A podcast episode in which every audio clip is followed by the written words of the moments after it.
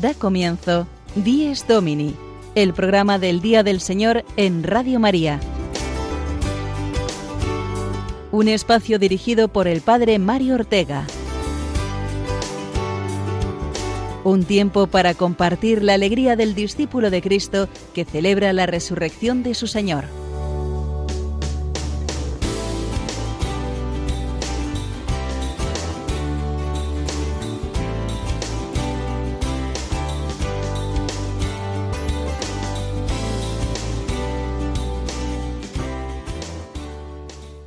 Muy buenos días, queridos y madrugadores amigos de Días Domini. Bienvenidos una semana más al programa del Día del Señor, en el que queremos compartir con todos vosotros la alegría de la fe.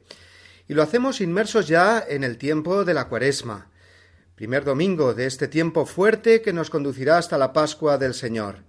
Tiempo propicio para la conversión y para recibir la abundancia de la misericordia y el perdón, en nuestro deseo de unirnos cada vez más a Dios.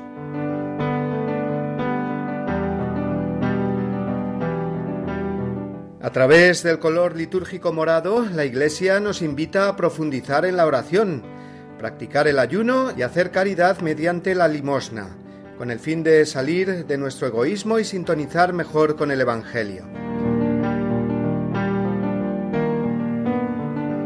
Es un tiempo para reconocer con humildad la necesidad que tenemos de Dios, porque sin su gracia no podemos salir del pecado ni vencer la tentación. Por eso el Evangelio de este primer domingo de Cuaresma es el de las tentaciones de Jesús en el desierto. Jesús quiso voluntariamente padecer la acción del demonio para que nosotros sepamos descubrir mejor sus engaños y sobre todo para enseñarnos a vencerle con la palabra de Dios, la humildad y la perseverancia.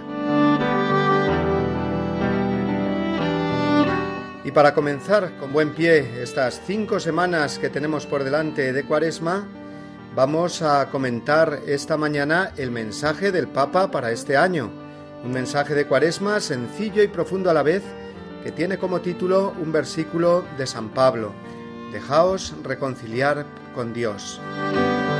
Y nos acompaña para ello hoy el Padre Antonio Martínez Racionero, sacerdote de la Archidiócesis de Madrid. Buenos días, Padre Antonio. Muy buenos días a todos. Encantado de estar con ustedes en este programa de Dies Domini y contento y dando gracias a Dios por ello. El padre Antonio, además, es el director general del Instituto Secular Servi Trinitatis, Instituto de Vida Consagrada, y además él, con su cargo de director general, pues visitando a estos eh, miembros del instituto en los distintos países donde se encuentra, ¿verdad? Así es, nuestro instituto eh, también tiene un carácter misionero y tenemos casas en distintos lugares, entre ellos en Argentina, en Venezuela, también en Roma. Y bueno, pues una de, de, las labores que el Señor me ha asignado es ir a visitarlos, ir a vivir con ellos nuestra fe, ir a crecer también junto a ellos en nuestro carisma y en nuestra vida consagrada como siervos de la Santísima Trinidad. Dentro de unos días, precisamente, partes para Venezuela. Vas a vivir allí la cuaresma y la pascua, con lo cual tendrás mucho tiempo también para las confesiones, atención espiritual a las personas, con lo cual vamos a hablar hoy precisamente de eso. Vamos a hablar de ese trato personal con el Señor a través de la oración en este tiempo favorable que es la cuaresma.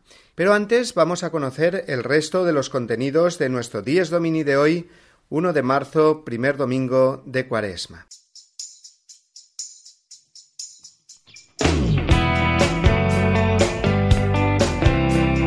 Escucharemos en primer lugar la palabra de Dios, la que Él nos dirige en la liturgia de este primer domingo de Cuaresma, el Evangelio según San Mateo, el episodio de las tentaciones de Jesús en el desierto. Más adelante será nuestra amiga y colaboradora Sonia Ortega la que nos comentará desde un punto de vista exegético y práctico este pasaje del Evangelio. También contaremos, como cada semana, con la anécdota de nuestro querido padre Julio Rodrigo, desde su parroquia. Escucharemos igualmente la voz del Papa, la catequesis que le impartió el miércoles de ceniza. Y para terminar, como cada semana también, nuestros amigos Pablo Esteban y Marina Cornide nos recordarán los santos que celebraremos en esta semana que hoy empezamos.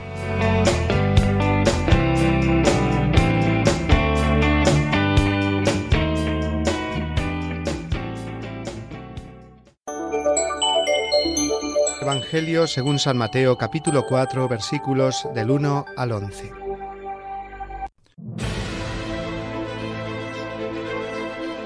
En aquel tiempo, Jesús fue llevado al desierto por el Espíritu para ser tentado por el diablo. Y después de ayunar cuarenta días con sus cuarenta noches, al fin sintió hambre.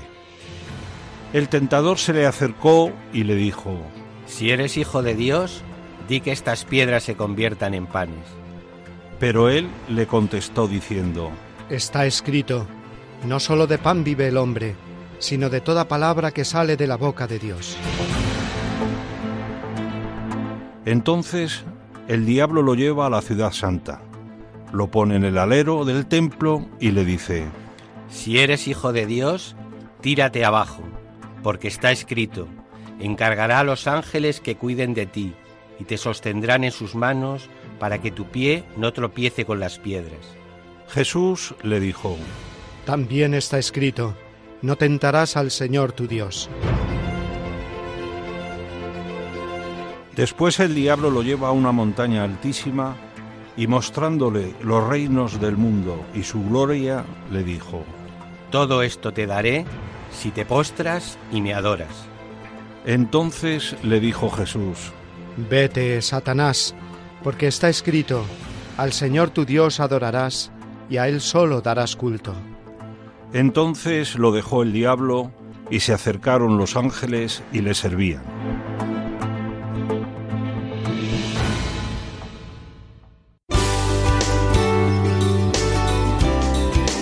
Díez Domini, el programa del Día del Señor en Radio María. Un tiempo para compartir la alegría del discípulo de Cristo que celebra la resurrección de su Señor. Este es el Evangelio del domingo de hoy, de este primer domingo de Cuaresma, en el que vemos a Jesús en el desierto, donde pasó cuarenta días y es la experiencia que también nosotros eh, queremos pasar como preparación para la Pascua. Cuarenta días de penitencia, de oración, de abrir nuestro corazón al Señor, según nos indica el Papa en su mensaje para este año y que ha querido titular eh, con el versículo de San Pablo en la segunda carta de los Corintios que escuchábamos el miércoles de ceniza pasado, ese versículo que dice En nombre de Cristo os pedimos que os reconciliéis con Dios. Es un buen lema para empezar la cuaresma, ¿verdad? Así es, eh, el Papa ha elegido esta exhortación de San Pablo eh, y nos la dirige a toda la Iglesia como tarea fundamental de la cuaresma, que es la reconciliación con Dios. Y el Papa este año esa reconciliación eh, la lleva a su fuente. Eh, ¿A dónde brota esa reconciliación? Y brota del misterio pascual. El mismo Papa también en la catequesis del miércoles invitaba a ir al corazón de nuestra fe y de nuestra salvación, que es el misterio pascual, recorriendo con Cristo esos cuarenta días en el desierto. Y en efecto es de ese misterio pascual de la muerte y de la resurrección del Señor donde brota nuestra salvación, donde se realiza nuestra reconciliación y eh, este tiempo de cuaresma es un tiempo de gracia para llevarlo a cabo. Eh, si me permites, Padre Mario, a mí me gusta expresar, un poco relacionándolo con nuestra espiritualidad trinitaria, que el misterio pascual es la forma que la Santísima Trinidad ha elegido para reconciliarnos, para darnos a participar su vida, puesto que la reconciliación es participación de la vida divina, lo cual requiere la purificación del pecado y la transformación en él. Entonces, eh, el Papa nos lleva al misterio pascual, al centro de la realización de nuestra salvación con la muerte y resurrección de Jesús, al centro de cómo la Santísima Trinidad quiere unirnos a cada uno de nosotros, a toda la humanidad, eh, con, cada una de las divinas personas. Dejarnos reconciliar por Dios, seguro que todos queremos, pero muchas veces el problema es eh, cómo vivir esta actitud, ¿no? Muchas veces queremos, pero eh, no podemos o no sabemos poner los medios para salir de nuestras miserias, de nuestras tristezas, de nuestros egoísmos, nuestros pecados, ¿verdad? Efectivamente, eh, el Papa también nos va llevando, eh, nos, nos hace ver cómo para vivir y participar ese misterio pascual debemos ponernos eh, cara a cara ante Él. Y esto se produce en primer lugar en, en la oración. Por eso, una de las actitudes fundamentales de la cuaresma, que nos recuerda el miércoles de ceniza, que nos recuerda el Evangelio de este domingo de Jesús en el desierto, es eh, sumergirnos en la oración. Eh, precisamente la oración como una escucha de la palabra de Dios y para ello eh, el ambiente del desierto es fundamental. El Papa también en la catequesis nos decía de ir al desierto que es el lugar del silencio donde todas las demás palabras callan y donde la palabra de Dios emerge con toda su fuerza para que la escuchemos y la llevemos a, la práctica. Efectivamente, el Papa el otro día hizo referencia en la catequesis de los miércoles a este desierto espiritual que es la cuaresma. Si te parece, vamos a escuchar, porque son muy hermosas, las palabras que nos dirigió ese día. Reflexionamos sobre el significado espiritual del desierto. Imaginemos que estamos en un desierto nos alejamos de los ruidos, de todo lo que nos rodea habitualmente y nos envuelve un gran silencio. En el desierto hay ausencia de palabras y así podemos hacer espacio para que el Señor nos hable al corazón. Es el lugar de la palabra de Dios. En el desierto también nos alejamos de tantas realidades superfluas que nos rodean aprendemos a ayunar, que es renunciar a las cosas vanas para ir a lo esencial. Qué interesante, efectivamente, esta idea que ha subrayado el Papa, eh, hablando de la cuaresma como desierto espiritual, eh, precisamente poniéndonos en el contexto del Evangelio de hoy, como lugar de silencio, de soledad, pero por ello precisamente de escucha de la palabra de Dios, que es al fin y al cabo lo que es la oración, ¿no? Necesitamos hacer silencio en nuestro interior y para eso nos ayuda la cuaresma de una manera especial como tiempo propicio, ¿verdad, Padre Antonio? Efectivamente, siempre se ha dicho que la oración es como un sintonizar la frecuencia divina, ¿no? Y eso efectivamente, pues donde se realiza de una forma mejor es en el desierto.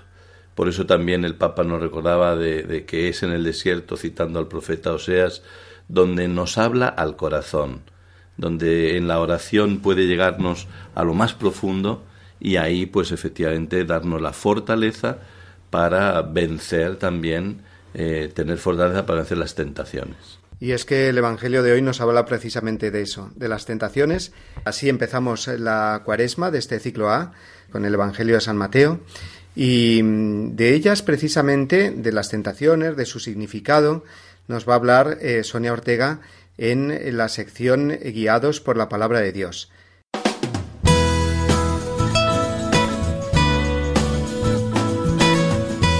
Guiados por la Palabra de Dios. El momento de asomarnos a la Biblia de la mano de Sonia Ortega.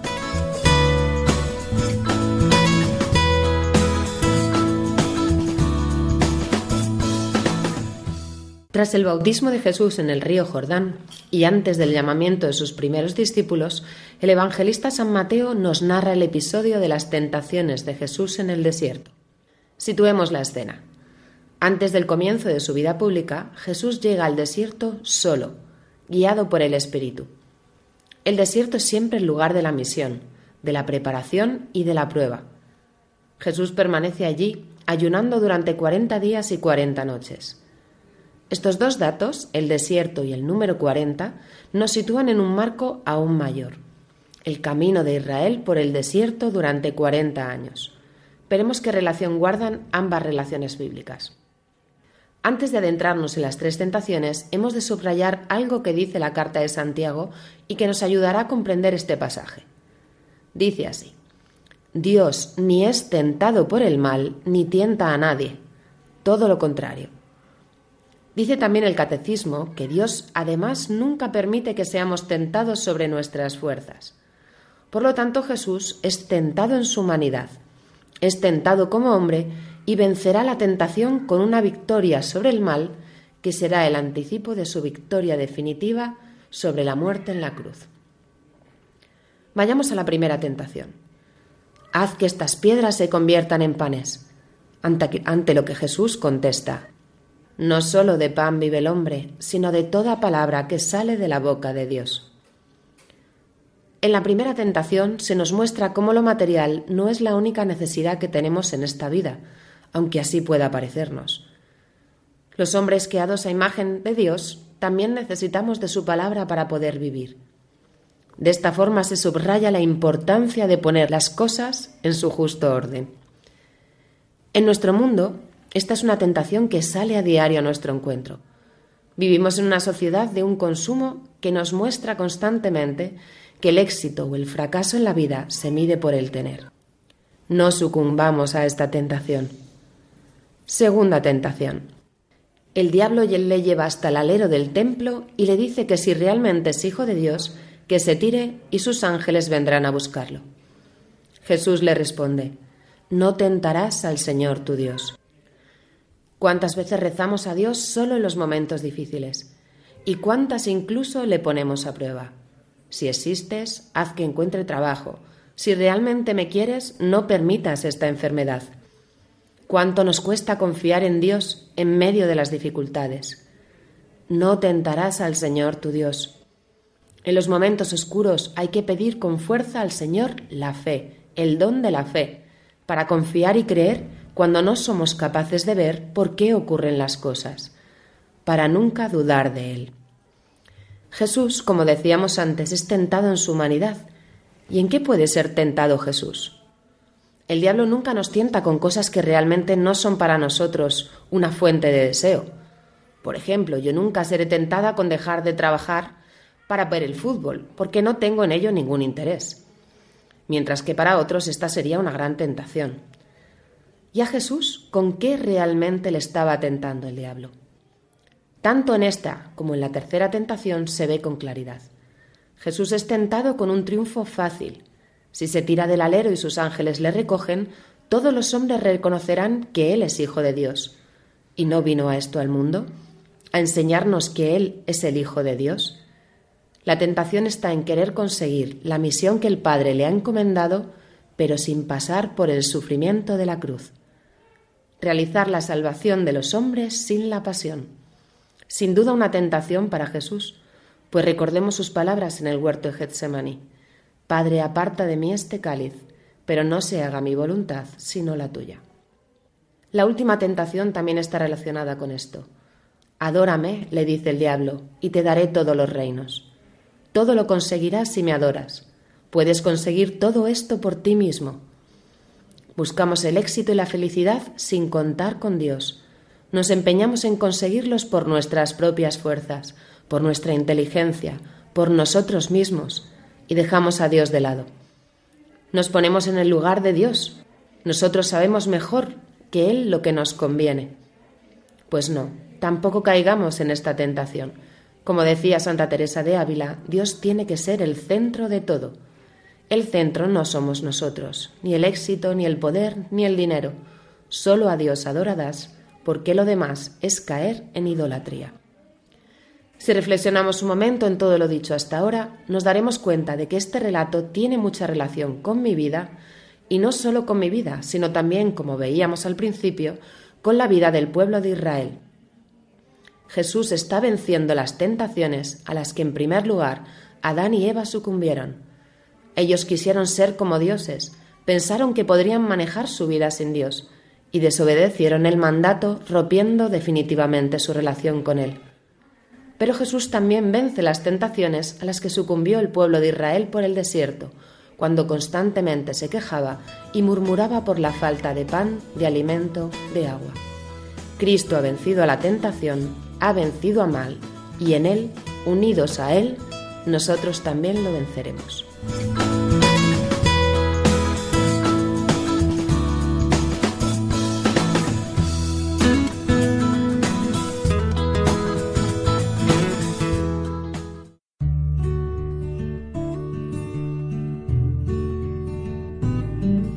La Eucaristía del domingo fundamenta y confirma toda la práctica cristiana. Por eso los fieles están obligados a participar en la Eucaristía los días de precepto, a no ser que estén excusados por una razón seria, por ejemplo, enfermedad, el cuidado de niños pequeños o dispensados por su pastor propio. Los que deliberadamente faltan a esta obligación cometen un pecado grave. Catecismo de la Iglesia Católica, número 2181.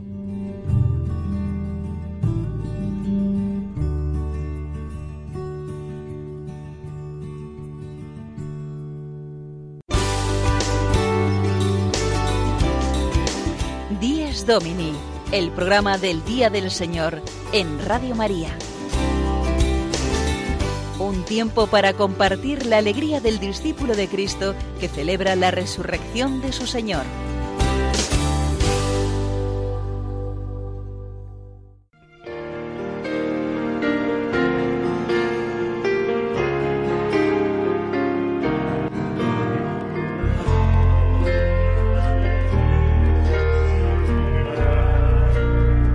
Es domingo, primer domingo de Cuaresma. Hoy empezamos esta serie de cinco semanas que nos llevarán hasta la Pascua. Esta preparación eh, del cristiano, escuchando la palabra de Dios, como hemos dicho, y fortaleciéndonos con ella para, según el Evangelio de hoy, con el ejemplo de Jesús, vencer las tentaciones. Seguimos con el padre Antonio Martínez Racionero, director del Instituto Secular Servi Trinitatis, con el que estamos compartiendo esta mañana en nuestro programa. Y vamos a seguir hablando, padre Antonio, eh, a partir del mensaje del Papa. Él nos recuerda una frase que ya dijo en su exhortación Christus Vivit a todos los jóvenes y que dice así Mira los brazos abiertos de Cristo crucificado, déjate salvar una y otra vez y cuando te acerques a confesar tus pecados, cree firmemente en su misericordia, que te libera de la culpa. Contempla su sangre derramada con tanto cariño y déjate purificar por ella. Así podrás renacer una y otra vez. Bellísimas palabras de, del Papa que nos invitan, y yo les propongo a todos los oyentes, si te parece, Padre Mario, a que la oración de los días de Cuaresma la hagamos especialmente contemplando a Cristo crucificado. Toda oración cristiana es oración con Cristo, por supuesto, pero el hecho de, como dice el Papa, mirar a Cristo con los brazos abiertos en la cruz, de acercarnos a Él confiando en su misericordia, de contemplar su sangre que nos purifica una y otra vez, eh, pues eh, tiene un significado muy profundo en la cuaresma, porque en efecto, eh, como el Papa nos recuerda, la cuaresma nos conduce a la vivencia y participación del misterio de Cristo, que es su muerte en la cruz, que culminará en resurrección. Por eso la cruz eh, es donde vamos a contemplar mis pecados, que son los que llevan a Cristo a la cruz, que son con los que Cristo sube a la cruz, como dice también la carta de San Pedro, cargado con nuestros pecados, subió a la cruz. Y al mismo tiempo es la cruz ese volcán de misericordia, eh, es, es donde realmente nuestros pecados son asumidos por el Señor, purificados por su sangre y al mismo tiempo perdonados por su misericordia. Y por eso qué hermoso que nuestra oración cuaresmal la hagamos contemplando esos brazos abiertos, abiertos para abrazarnos. Y si me permites, Padre Mario, hay una, un cuento sería, ¿no? Pero que eh, pues viene bien en estos momentos donde el Papa nos invita a, mirar los brazos abiertos de Cristo. Eh, de un, cuentan de un lugar, un pueblo, donde había un Cristo crucificado que tenía la corona de espinas de oro.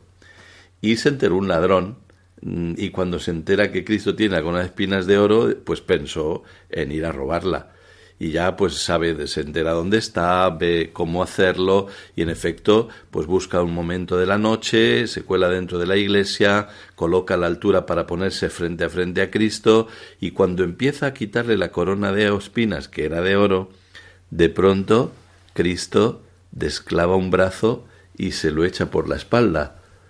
Entonces el ladrón empieza a temblar, empieza a sudar, empieza a quererse escabullir de allí y Cristo desclava el otro brazo y lo vuelve a abrazar por, por la espalda.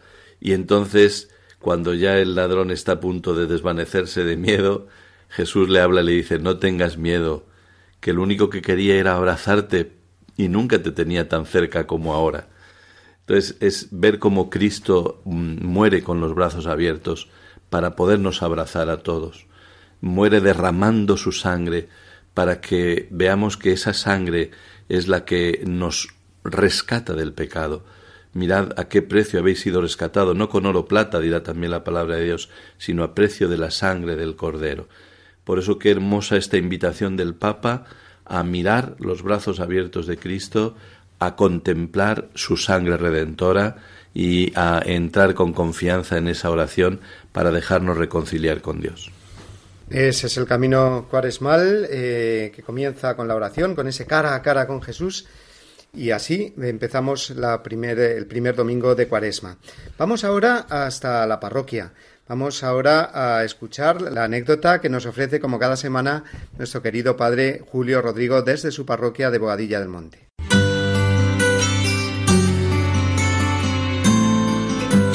El domingo desde mi parroquia una reflexión a cargo del Padre Julio Rodrigo.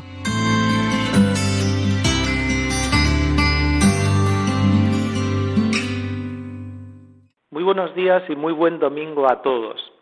Un domingo además del inicio de la cuaresma, este periodo que nos prepara para la Pascua, para las grandes fiestas cristianas, la pasión, la muerte y la resurrección del Señor que celebraremos en esta próxima Semana Santa. Hoy les voy a contar una historia que no es que me haya sucedido, es que está sucediendo aquí en la parroquia de San Cristóbal de Boadilla del Monte, en Madrid. Una historia además que me está llenando de ilusión y me está sorprendiendo día a día positivamente. Y es la creación de una nueva cofradía, una cofradía para la Semana Santa. La titular es La Virgen de la Soledad.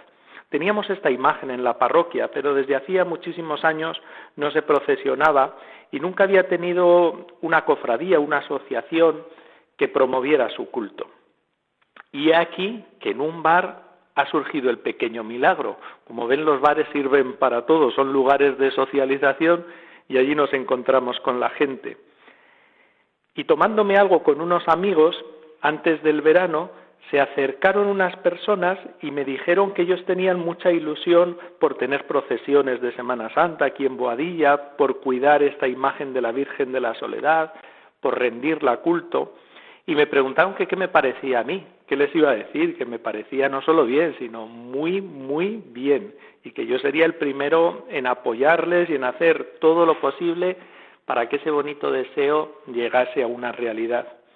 No se piensen que era gente mayor, nostálgica del pasado. No, no, todos son jóvenes. La que hemos elegido como presidenta de esta cofradía tiene 30 años recién cumplidos y la mayoría tienen 20, 30 y 40.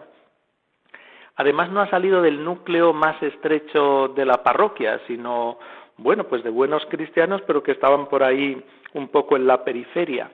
Y ha surgido la cofradía han surgido los estatutos, hay 150 hermanos ya, han comenzado a dignificar la imagen de la Virgen, los anderos están ensayando para procesionarla a ritmo de las mejores cofradías andaluzas, ya hay nazarenos con sus trajes, mujeres que van a salir también vestidas con mantillas, manolas las llaman, han buscado incluso ayuda en cofradías cercanas, sobre todo la Hermandad de la Virgen de la Consolación de Pozuelo, que están prestando todo tipo de ayuda, sobre todo su experiencia y mucha dedicación para enseñarlos. Hacemos momentos de oración, hemos hecho alguna convivencia, el ayuntamiento les ha apoyado desde el primer momento y este viernes de Dolores, el viernes anterior a Semana Santa, saldremos con esta Virgen tan querida por nosotros de la Virgen de la Soledad. Será la primera vez que aquí, en este municipio, que al estar en la periferia de Madrid, en el área suburbana, pues no tenía muchas tradiciones, pero la primera vez que saldremos en procesión al estilo clásico de la Semana Santa. Y me ha confirmado algo que, bueno, lo decimos y que lo sé perfectamente, pero que todo este proceso me lo ha vuelto a confirmar y es que la piedad popular está bien arraigada. Como le escuché en una ocasión al Papa Francisco, que citaba un obispo italiano, es como el mejor sistema inmunitario que tiene la Iglesia contra este virus del laicismo que hiere la religiosidad y que deja muy vacío al hombre. Muy bien, pues que pasen un feliz domingo y nos vemos la semana que viene.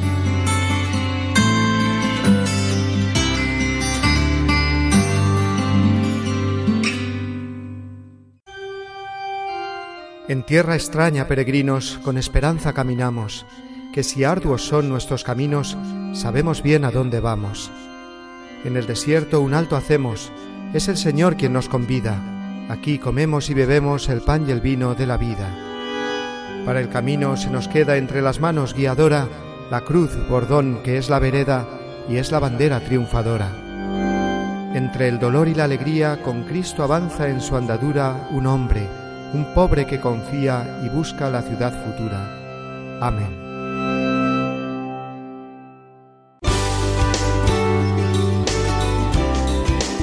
Dies Domini, el programa del Día del Señor en Radio María. Un tiempo para compartir la alegría del discípulo de Cristo que celebra la resurrección de su Señor. Continuamos con nuestro programa de hoy, primer domingo de Cuaresma, y lo hacemos, como ya sabéis, con el eh, mensaje del Papa para este tiempo cuaresmal y ese versículo que quiere él subrayar, dejaos reconciliar con Dios. Hemos hablado de esa reconciliación con Dios a través de la oración, de ese encuentro personal con Él en el desierto espiritual de nuestro corazón, pero también, como no, de una manera efectiva, a través del sacramento de la confesión. Es el modo ordinario para reconciliarnos con Dios a través de la mediación de la Iglesia en ese sacramento que es la confesión y que tantas veces eh, nos da pues eh, pereza o vergüenza acudir a él siendo tan necesario, tan hermoso para nuestra vida, tan liberador, ¿verdad, Padre Antonio? Así es, así es. El sacramento de la confesión es el sacramento eminentemente de la reconciliación porque ahí eh, no solamente es un encuentro cara a cara, sino que podemos decir es un encuentro corazón a corazón. Y ahí es donde nuestro corazón, herido por el pecado, eh, ensuciado por el pecado, eh, debilitado por el pecado, encuentra la restauración. En la confesión no solamente el Señor nos purifica, sino que nos santifica en el sentido de yo suelo expresarlo así, de que el Señor toma nuestro corazón, lo introduce en el suyo y lo funde de nuevo como, como un, de hecho se llama el bautismo de lágrimas a la confesión, ¿no? Como, como volver a la dignidad bautismal, a la limpieza bautismal, a, esa vida genuina que el Señor nos dio en nuestro bautismo, a restablecerla, a reconciliarla. Algunas personas eh, dicen, o a todos, a lo mejor nos ha entrado la tentación a veces de pensar, bueno, ¿y no podía Dios perdonarnos así directamente, sin necesidad de acudir al sacerdote o incluso alguna persona que te dice, ¿por qué tengo yo que ir a contarle mis pecados al sacerdote? ¿Cómo podíamos eh, explicarle eh, a una persona que tiene esta dificultad la necesidad o la conveniencia, lo maravilloso que es también que sea a través de la Iglesia esta reconciliación con Dios? Bueno, pues obedece sobre todo a, que el Señor nos ha hecho eh, personas humanas y por tanto mm, cuerpo y alma. Y en ese sentido necesitamos eh, que también la gracia venga a nosotros mediante esos signos que nos aseguran que la gracia está. Y en este sentido, la gracia del perdón, de la reconciliación, el Señor quiere que tengamos la absoluta seguridad de que nos la ha dado y eso es cuando recibimos el sacramento. Por otra parte, nuestra misma condición humana mm, de, ser personas corpóreo-espirituales nos hace tener la necesidad no sólo de yo eh, saber que he pecado y arrepentirme, sino también la necesidad de expresar ese pecado y de recibir la orientación, el consejo, la ayuda eh, pues conveniente, ¿no? Cuando, igual que cuando uno va a un médico para que sea sanado de su cuerpo, eh, que bien le viene que el médico pues no solamente lo cure, sino que le dé la explicación de lo que le ha pasado y, cómo se debe recuperar convenientemente. Pues esto a nivel espiritual. Eh, hay una necesidad también psicológica que, que, que el Señor en el sacramento de la confesión tiene en cuenta y por eso ha puesto esta mediación de la Iglesia y esta continuación en los sacerdotes de la acción redentora de Cristo, para que vayamos con esa misma confianza como si fuéramos al mismo Jesucristo, porque el sacerdote en la confesión actúa también in persona Christi y por eso es el mismo Jesús el que nos perdona cuando el sacerdote nos absuelve. Hay dos eh, dificultades también muy comunes eh, para acudir al sacramento de la confesión, eh, que son pues la pereza, o cuando una persona dice, pues es que yo voy siempre a confesar los mismos pecados, ¿para qué voy a ir? o me da pereza. Y también la típica vergüenza que nos puede dar el ir a contar nuestros pecados, ¿no? De alguna manera, pues son resistencias más o menos voluntarias o involuntarias a esa reconciliación con Dios, a ese abrazo que Dios nos quiere dar y el demonio que de alguna manera nos hace olvidar que la confesión es donde obtenemos la liberación verdadera, ¿no? Y la paz. Sí, efectivamente, claro, el confesar eh, o el acudir al sacramento de la confesión es reconocer que, soy pecador, reconocer que, que, mi alma está pues ensuciada y deformada por el pecado y eso cuesta, es normal que cueste, es una realidad natural. Eh, pero efectivamente el beneficio eh, es mm, infinitamente mayor y por eso merece la pena. También es verdad que el Señor ha puesto el sacramento de la confesión para que nos sintamos también recibidos y comprendidos.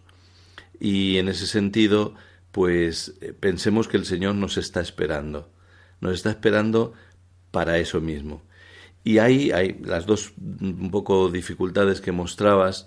La primera, si siempre confieso lo mismo, eh, bueno, bendito sea Dios que, que, a veces confieso lo mismo y no eh, es cada vez más grave, aunque no me debo conformar con esto.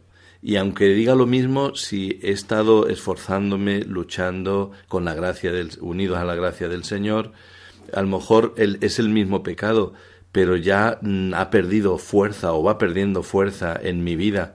Eh, y entonces no desalentarnos, no desalentarnos aunque vaya con los mismos pecados, porque precisamente el Señor siempre ha puesto la confesión para siempre sacarnos adelante y como dice también el Papa, se cansa mucho más la persona de ofender que el Señor de perdonar. Y entonces, pues no desanimarse, no mm, quedarse en decir siempre lo mismo, porque precisamente eh, si dejara de confesar ya sería eh, peor porque se irían aumentando los pecados, incluso al contrario, mantener la confesión frecuente. Esto es una ayuda muy grande para nuestra vida espiritual. Muy bien, pues vamos a hacer aquí una pequeña pausa en nuestro diálogo, eh, Padre Antonio, sobre esa reconciliación con Dios en nuestro camino cuaresmal a través del sacramento de la confesión para escuchar esta canción preciosa que nos habla precisamente de la reconciliación y del perdón.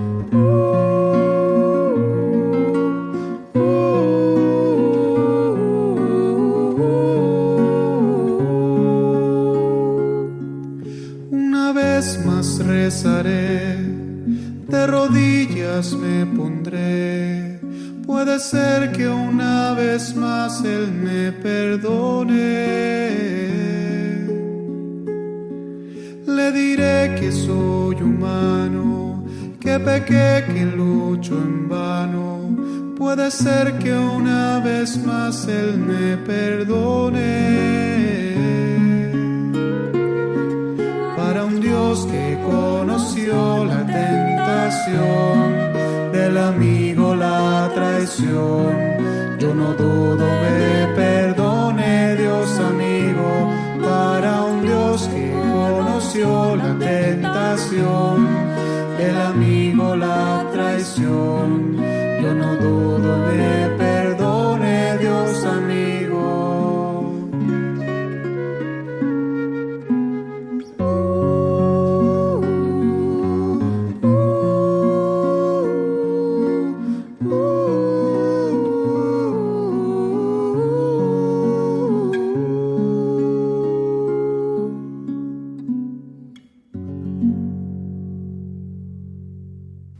Nombre de Cristo, dejaos reconciliar con Dios.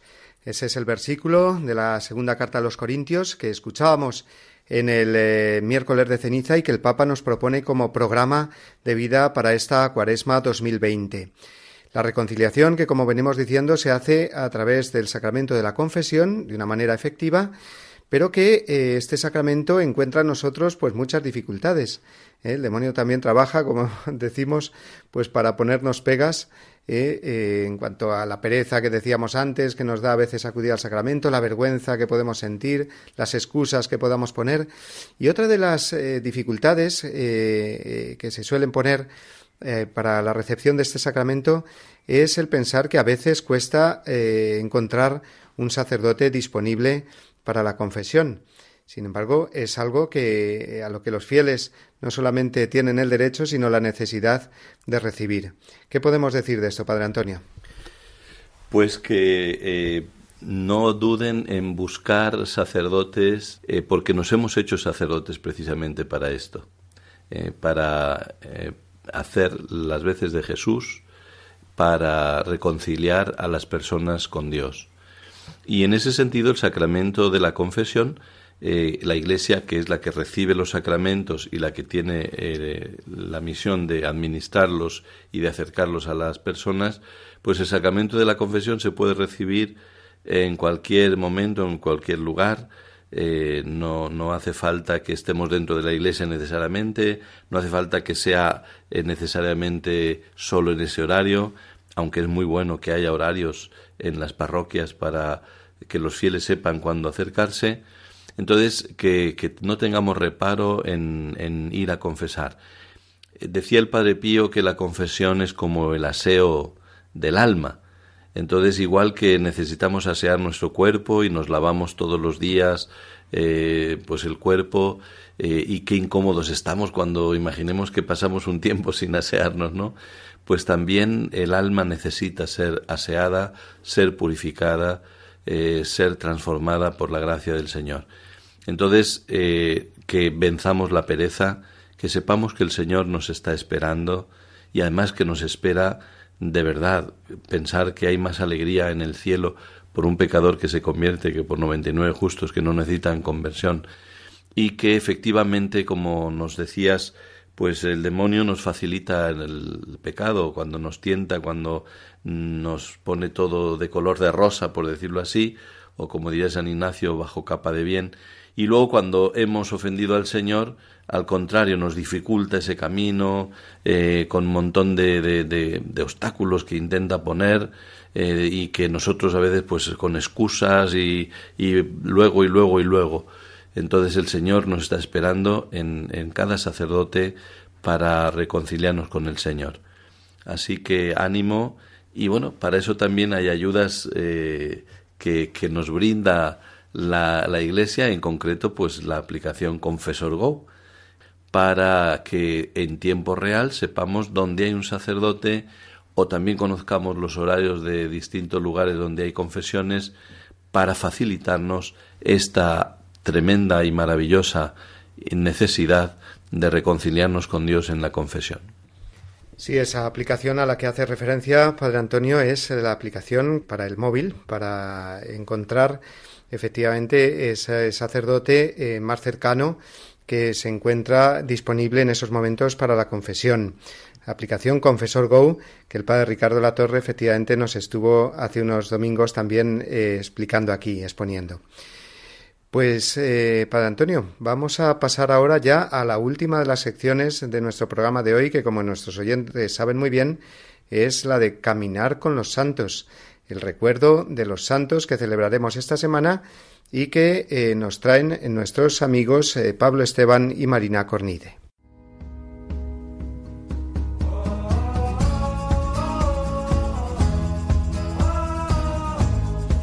Santos en nuestro caminar. Un repaso a los santos que celebraremos esta semana por Pablo Esteban y Marina Cornide.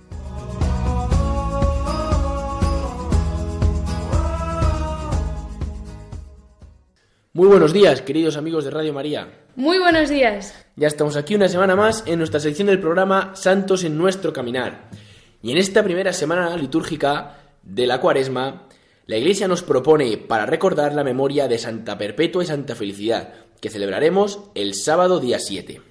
Las dos santas, mártires del siglo III, de año 203 concretamente, nacieron en Cartago. En esos años, el emperador de Roma inició una persecución contra los cristianos. Y entre estos cristianos que fueron perseguidos se encuentran Santa Perpetua y Santa Felicidad. Estaban en una ceremonia religiosa en casa de Perpetua cuando entraron los soldados y, y apresaron a Perpetua y a Felicidad, que era su esclava, así como a otros compañeros esclavos que también eran cristianos. Eh, Perpetua, hay que decir que era una mujer muy, muy joven, casi como nosotros, que tenía 22 años tan solo, y Felicidad también, y ambas eh, eran madres muy jóvenes. De hecho, Felicidad estaba embarazada. Una vez que son apresadas, Perpetua, Felicidad y sus compañeros mártires son llevados a prisión. Y hay que señalar que el martirio de estos santos es uno de los mejores documentados de los primeros de los primeros siglos de la Iglesia, de las primeras persecuciones. Y esto se debe a que Perpetua, en un cuaderno que ella consiguió, iba escribiendo sus pensamientos y sus, y sus reflexiones mientras estaba en prisión.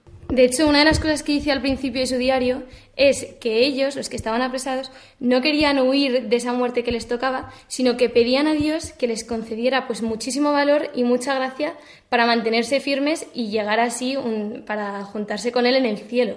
Una visión que tuvo estando en la cárcel y que documentó en su diario es una escalera que conducía al paraíso, pero que esta escalera era muy larga y tenía muchos sufrimientos. No obstante, ella, en lugar de fijarse en esos sufrimientos, puso su mirada en el cielo y animaban a los demás cristianos encarcelados a que siguieran con este deseo de alcanzar el cielo a pesar de lo que pudiera ponerse en medio. En ese mismo diario se relata un acontecimiento que a nosotros nos parece muy bonito, que fue cuando se presentaron ante el juez y éste les obligaba a renegar de su fe. Pero ellas, tan jóvenes, a pesar de su juventud, pues seguían manteniéndose muy firmes, muy firmes. El padre de, Perpetua, que no era cristiano, estaba consternado ante esto y se arrodillaba y llorando le suplicaba que renunciase a su fe, o sea, que iba a dejar huérfano a un hijo, que iba a ser el dolor de su padre. Y entonces eh, pasó una cosa muy bonita y es que, que Perpetua le dijo a su padre, papá, ¿cómo se llama esa vasija que tienes ahí enfrente? Y el padre, viendo que era una bandeja, dijo, pues es una bandeja. Y entonces ella le respondió, pues si esa vasija es una bandeja, hay que llamarle bandeja. Así a mí, que soy cristiana, me tienes que llamar cristiana y no puedo renunciar de mi fe y no puedo decir que soy pagana. Finalmente, el emperador de Roma acabará, acabará martirizándolas a ellas y a sus compañeros. Yo creo que es un ejemplo muy bueno para nosotros que empezamos esta semana la cuaresma, que la fe tiene que ser nuestro, nuestro principal motor y que al igual que perpetua felicidad, con la mirada fija en el cielo, sin, sin, tener en cuenta lo que nos pasa en esta vida, los sufrimientos o las penas que podamos tener, y convertirnos y volver nuestro corazón hacia el cielo, porque al final es lo único que importa. De hecho, lo que, lo que decíamos al principio, que ellas lo que pedían era pues gracia y, fuerte, y fuerza para seguir adelante. Pues que nosotros en este tiempo de cuaresma nos acerquemos a Dios y le pidamos esa gracia que podemos conseguir a través de los sacramentos para unirnos más a Él en este tiempo tan bonito y tan importante. Terminamos así, queridos amigos de Radio María. Hasta la semana que viene. Un fuerte abrazo. Adiós a todos.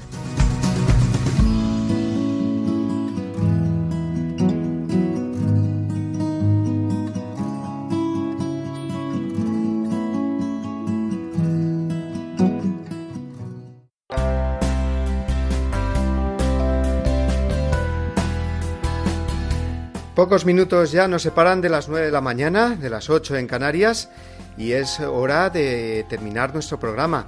El programa de este primer domingo de Cuaresma, eh, que lo hemos dedicado principalmente a hablar de la reconciliación con Dios y hemos hablado sobre todo de la oración y de la confesión. Lo hemos hecho con el padre Antonio Martínez Racionero y le agradecemos eh, su presencia entre nosotros y le pedimos un consejo eh, que nos dé Él para vivir esta cuaresma 2020 del mejor modo posible. Pues muchas gracias, Padre Mario, por invitarme a este hermoso programa Diez Domini. Para mí ha sido una alegría. Y bueno, pues el consejo que les doy es que todos los días dediquen un tiempo a contemplar a Cristo crucificado y como nos invitaba el Papa, mirando a Jesús, nos lleve a acudir a la confesión y un pequeño matiz. Eh, hacerlo acompañados de la Virgen.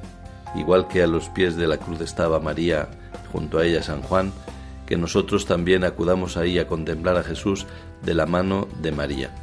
Y Dios nos ha dado a María como ayuda para esa reconciliación. Ella nos va a hacer más fácil vencer la pereza, vencer la vergüenza, buscar un confesor, eh, acudamos también a ella. Muchísimas gracias, Padre Antonio Martínez Racionero, director general del Instituto Secular Servitrinitatis. Muchas gracias por eh, tu presencia y te deseamos una buena estancia misionera ahora en Venezuela, que vas a estar allí pasando esta cuaresma, la Semana Santa y la Pascua, acompañando a los misioneros que están allí. Efectivamente, desde el 4 de marzo a, la semana de Pascua estaré allí con nuestros misioneros y bueno, pues aprovecho para pedirles a todos su oración por Venezuela y también por los frutos del viaje. Y a vosotros, queridos amigos, eh, desearos que paséis una feliz primera semana de Cuaresma, que entremos de lleno en este tiempo de gracia, tiempo favorable para encontrar en Él el perdón y la paz, un amor más grande a Cristo crucificado con el que nos hemos de encontrar el Viernes Santo para que nos lleve directamente a la resurrección, a la vida, al perdón de nuestros pecados. Para ello recibid como cada semana una bendición enorme y el abrazo y el saludo de todos los que hacemos posible este programa del Día del Señor. Hasta el domingo que viene, si Dios quiere.